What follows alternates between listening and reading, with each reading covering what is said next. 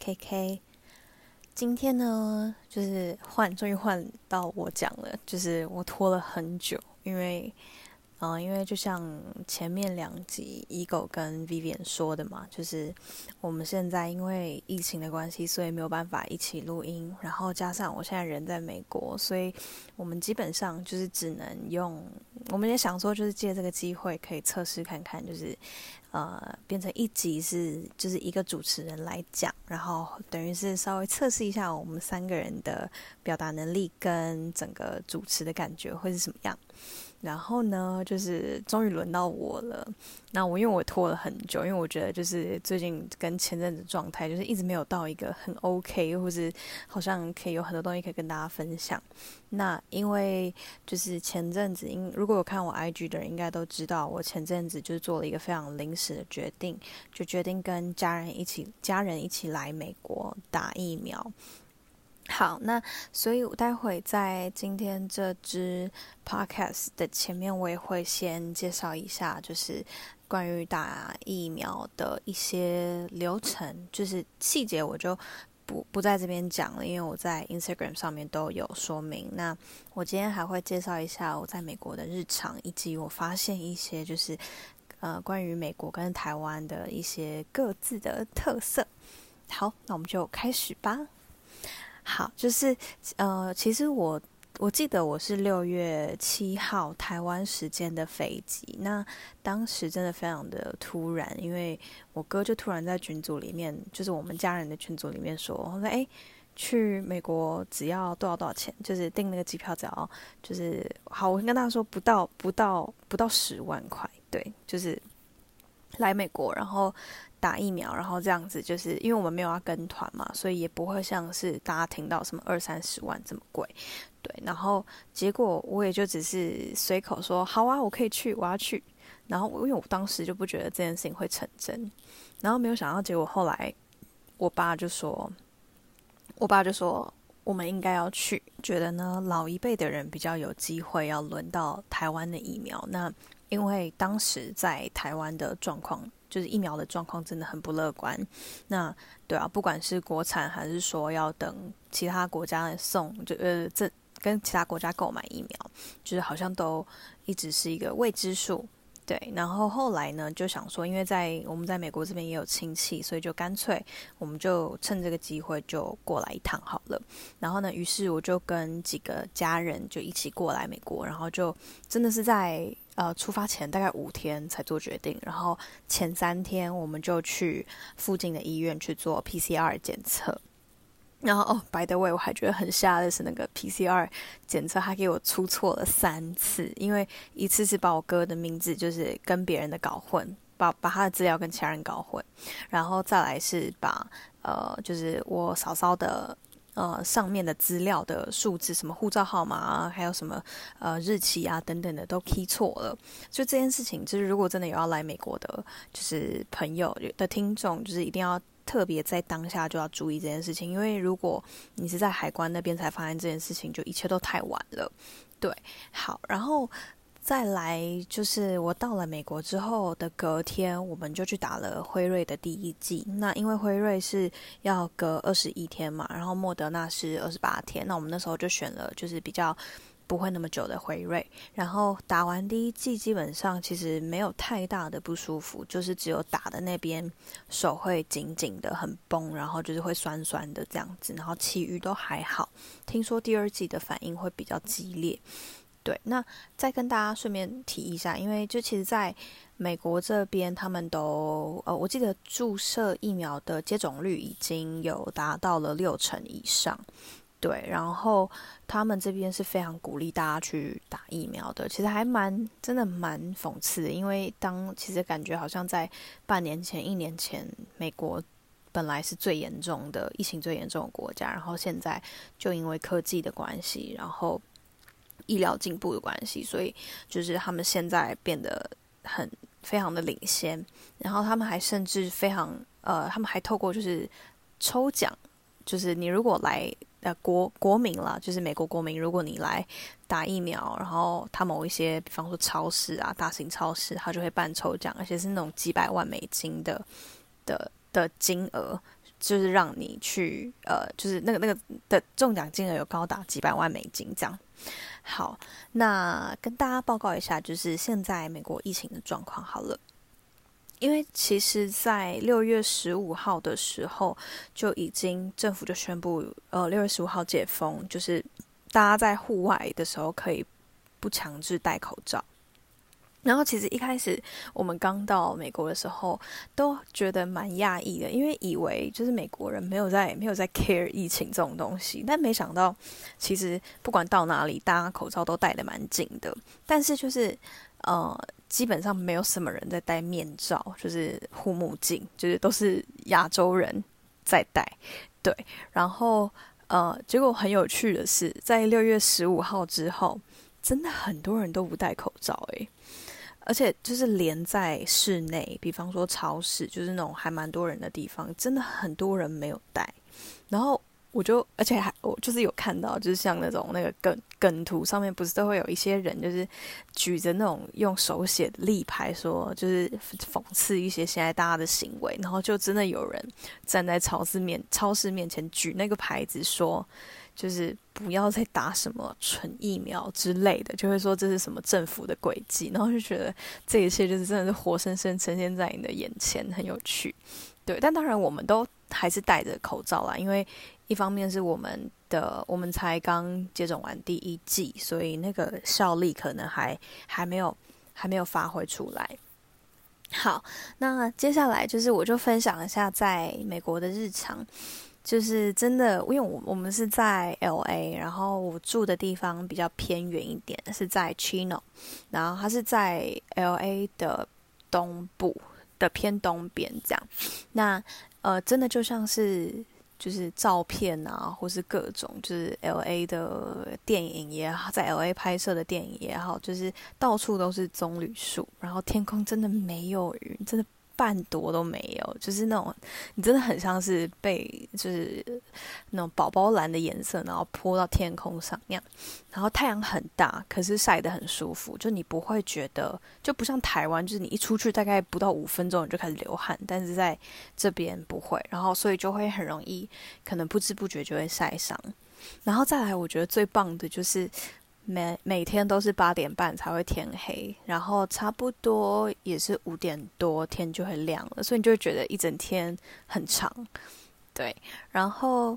再来，呃，因为我住的地方就是在 Chino 嘛，所以它其实算它的那个密集度就不高，就是每每一块每一块密集度就不高。然后我就发现每呃，就很像，这每一块他们都很，他们我不知道是不是 L A，就是因为比较偏远的关，我们这边比较偏远的关系，所以它每个区块都很独立。比方说，我就是这一个社区，然后我可能要开车好一阵子，可能要呃开再开五分钟十分钟，我才会到另外一个社区。对，然后它中间都是没有别的东西。对，所以其实我觉得如果。嗯，你没有在参加什么社交活动的话，所以其实很难会真的认识到很多周边的人。然后平比方说，我平常可能出去运动一下，就我在路上遇到的人，我在我那个社区遇到的人，也通常都不会超过五位。就是你会觉得怀疑，就大家真的有在出门吗？对啊。然后再来是，呃，如果是讲到，因为其实还蛮多人很好奇，那我要怎么样，就是跟。本来台，因为我在台湾本来有原来原本的工作嘛，那我是怎么样去做一个就是 balance 的？那因为我觉得也蛮幸运的，因为我老板就是在呃接货，就是我要去美国打疫苗这件事情，他也很支持，所以。就是基本上就是跟本来在台湾一样，我们就是远距办公。那因为有时差的关系，所以，嗯，我现在基本上就是白天就是就是我我的活就我就是白天活动时间，然后晚上的话差不多是晚上五六点，大概诶，我大概四五点左右就会开始工作，对，然后工作到差不多凌晨这样子。那我就发现其实我还我自己还蛮喜欢也蛮适应这样的状态的，因为。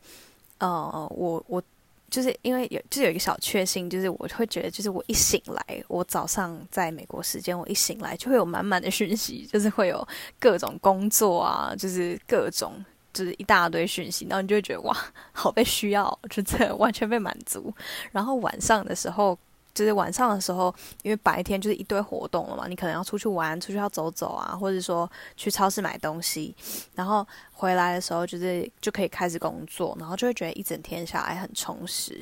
对，然后因为我其实一直都蛮喜欢，就是我本来呃，应该说我本来会以为我自己的个性是没有办法远距工作的，因为我很担心我自己会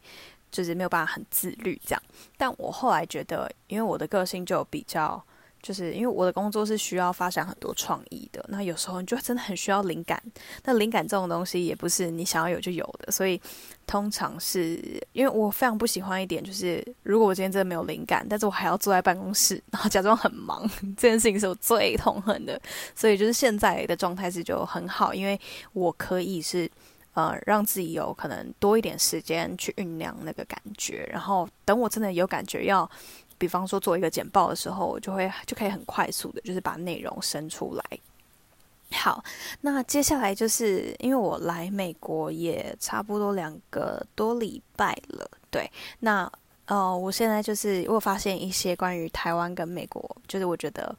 在台湾的哪一些特色，哪一些好处是我真的觉得很棒，然后以及我发现就是有一些东西还是台湾的比较好的。好，那接下来我要讲。八个关于就是我觉得在美国，就是我观察到一些很有趣的现象。好，第一个就是美国人真的懒到极致，就是从家里就看得出来。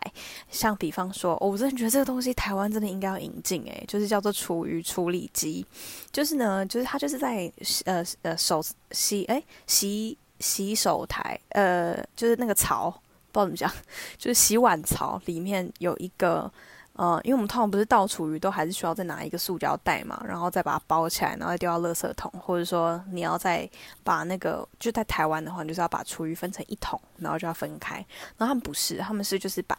就是厨余，就是你可以丢到那个洞里面，它那个洞下面好像就是就是某种就是搅烂，把那些东西搅烂，然后我也不知道它会排去哪里，其实它可能排到。某个土里面吧，但我不知道它管子在哪里。反正 anyway，就是它就是可以把那个厨余，就是直接它就按一个按钮，然后那个机器就会轰隆轰隆轰隆，就是它就会把那些就是厨余啊什么的就会吸收掉，然后你就不用再好像手黏黏的，然后要去抓那些东西，你也不用清，对。然后哦，然后还有那个东西是不能放，比方说。骨头啊，然后什么硬壳类就还是不行啦，因为我们之前就是试过，然后就差点把那台机器给搞坏。好，然后再来是呃冰箱上面的冰呃冰箱外面的那个自动制冰机。其实我本来以为这个东西台湾有诶，但我后来就是我哥跟我说，台湾目前真的还没有一家有做到这件事情。就是他那个真的就是像电影里面演的，就是你一靠过去，然后冰块就会直接。就掉出来，但是我发现，因为我上网有查一下，但如果我就是听众们有发现有的话，就其实可以告，就是可以告诉我，或者在下面留言给大家。啊，就是台湾的就还是那种制冰盒，所以你还是要把它挖出来。但是我觉得美国这个真的超方便。然后再来是垃圾桶哦，垃圾桶他们是。呃，我们我们现在这个 Airbnb 是这样啦，就是它就是两个垃圾桶，应该是一个是回收，然后一个是一般垃圾，然后他们就是每个礼拜四的时候，你只要把你那个大垃圾桶推出去路边，就是推到呃推出去门口，然后就会有人来收，对，就很方便啊，就不用追垃圾车诶。台湾就是那个音乐来，大家还要跟着跑，对，那我觉得。就真的发现他们真的就是懒到极致，就是可以能多懒能就能多懒就多懒这样。好，然后第二件事情是，呃，我在这边发现女生开大车是一件很平凡、很常见的事情，就很帅。就他们就是真的那个车子是大到，呃，差不多轮胎就在我的肚脐这么高，对，就不夸张。然后每一台车都很。就很高，我都怀疑，就是感觉很容易会不小心没有看到前面的人，然后可能就把它碾过去了。但对，反正总之呢，就是这边就是你会看到很多女生，她们都是非常有，你你会感觉她们是非常 dominant，然后非常有主导性的。对，然后第三件事情是路人会跟你微笑跟打招呼，就我觉得很可爱，因为其实这不是，就是我之前有来美国。也来过美国大概两三次，然后就这个真的是没有变，因为他们就是，尤其是在西岸啦，我记得或是一些小镇，就大城市可能就比较还好，因为就可能就是就跟就跟在就大大都市应该可能就差不多。那像我在呃，可能这几天有在路上散步的时候，有经过别人家家里，然后就是刚好有个爷爷在车库那边，然后他就自己手举起来跟我 hello 哎，就我本来想说自己是亚洲人，所以说不定。因为前阵子还是有那个 Asian hate 的事件嘛，然后我想说会不会大家对于亚洲人就真的比较冷漠，但我发现其实也还好。然后他们是真的会很认真的跟你微笑，也不是点头而已哦，他就是真的就是笑容就真的是打开那种，然后就觉得啊，好温暖呀，就觉得嗯也没那么难嘛，对啊。然后再来第四件事情是点餐的时候，他们都一定会先跟你聊天，就是店员一定会先跟你聊天，或者还会先称赞你今天的服装等等的。对我觉得这个超棒的，因为就是在台湾就不会啊，然后更不用说在其他国家，可能有一些还真的很没礼貌。所以我其实也蛮好奇，他们的服务员是真的。都比较高薪嘛，就是那种一般的店员，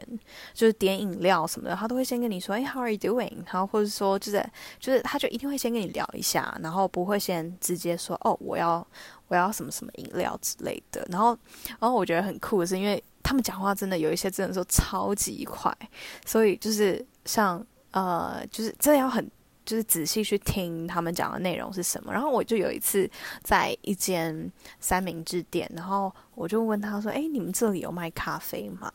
然后他就说，他就噼里啪啦讲很快，然后他就说了一串，他就说：“他说哦，我们这里没有，但我真的很希望有。我觉得这真的是一件悲剧，我觉得很可爱，因为 就他这通常不会是在台湾。”会发生的事情，就是你在台湾发生这件事情，你会特别觉得那个店员很可爱。可是可能这件事情在 L A，在美国，就是可能是一件非常平凡呃平凡的事情。就是很多人会觉得这件事情很虚伪啦，但我觉得对我来说，我如果是一个顾客的话，我会觉得心情蛮好的。然后再来是第五个，是我发现我的。皮肤在这样子的天气跟环气候下，就是比较不会痒，也不会有湿气，因为就不知道在多久以前开始，可能两年前左右，我就开始就是我的手啊会很容易会有湿疹，然后我发现不只是有不只是我而已，就是连就连我家人以前没有的，然后或是我同事，就是他们。也都会有这种，就是皮肤上面的小毛病。我觉得有可能是因为就是台湾的湿气太重，然后加上可能饮食西化的关系，那我们可能体质还不是这么适应这样子的食物，所以有一些湿气的累积。对，那我发现在美国，就是皮肤虽然会比较干，可是不会有那种就是不会痒到不行的这种状态。然后我觉得，就是总之，我觉得我的我的皮肤是还蛮适应这样的。这样的气候的，那在第六点是有很多克制，就是呃，尤其是超市啦，有很多克制化商品。因为我们这几天就因为还不能，还没有就是打第一季还没满超过两周嘛，所以我们就这几天基本上都是去各种超市啊，什么什么 Walmart 啊、Target 啊、大华、Costco、Whole Foods 这种。就是这边你想得到的超市，然后我们就是去买一些我们需要的食物跟用品，然后我就发现有超多克制化商品，尤其是什么非乳制品，然后还有无麸质，然后还有就比方说光呃奶类好了，它就有呃全脂牛奶，然后低脂。或是零脂，然后还有那种 half half half half，就是它就是可能是专门泡咖啡用的，它就是 half 的那个 cream，然后加一半的 milk，所以就是就很酷。然后它还会有呃非乳制品的奶类，就可能有杏仁奶啊、燕麦奶啊，还有腰果奶，还有什么坚果奶，就是各种。然后无麸质也是，然后还有就是现在在最最近爆红的那个。燕麦奶品牌 Oatly，他在这边就是我有发现他们的冰淇淋，觉得他们他在他们在这边就是除了有出优格之外，还有出冰淇淋，然后就真的很好吃，因为它就是哺乳制品，然后也是无麸质的，对，然后就觉得就是这边真的光超市就可以逛超久，然后再来第七点是饮料店超级赚，因为我们在呃。就是因为就我们都还是会很想要喝台湾的饮料嘛，因为这边的饮料就饮料店不多，然后基本上有在卖饮料都会是卖什么一些呃真奶啊，然后各种奶茶，就是好像我觉得我觉得台湾最在这边最值得骄傲的就是珍珠这件事情，因为美国人真的很买单珍珠诶，然后就他们的饮料每一杯一杯都超贵，都差不多呃有要到其实八块是非常正常，八块美金是非常正常的。然后就再来是哦，最后一点呢，就是来这边真的是。可以就是重建自己的自信心，就关于身材这件事情。因为以我的身材，就是我觉得我在台湾其实不能说是瘦子，就可能还是就是有点微肉的那种。但是我觉得来这里，就完全就是一个大瘦子，就是。不夸张，而且就是那种真的比你胖到很多倍的那种，或者说那个屁股可能比你头一边就比你头还要大那种，就是他们都完全没有在 care，也没有在害羞。然后我在这边，就我我我有试过，就我在台湾，如果我很热的时候，然后我把我的外套脱掉，就剩下里面一件小背心的时候，其实基本上路人都会稍微看一下，对。但是我在这里就是太多人这样穿了，所以没有人在看你，所以其实我觉得。整个来说真的很自在。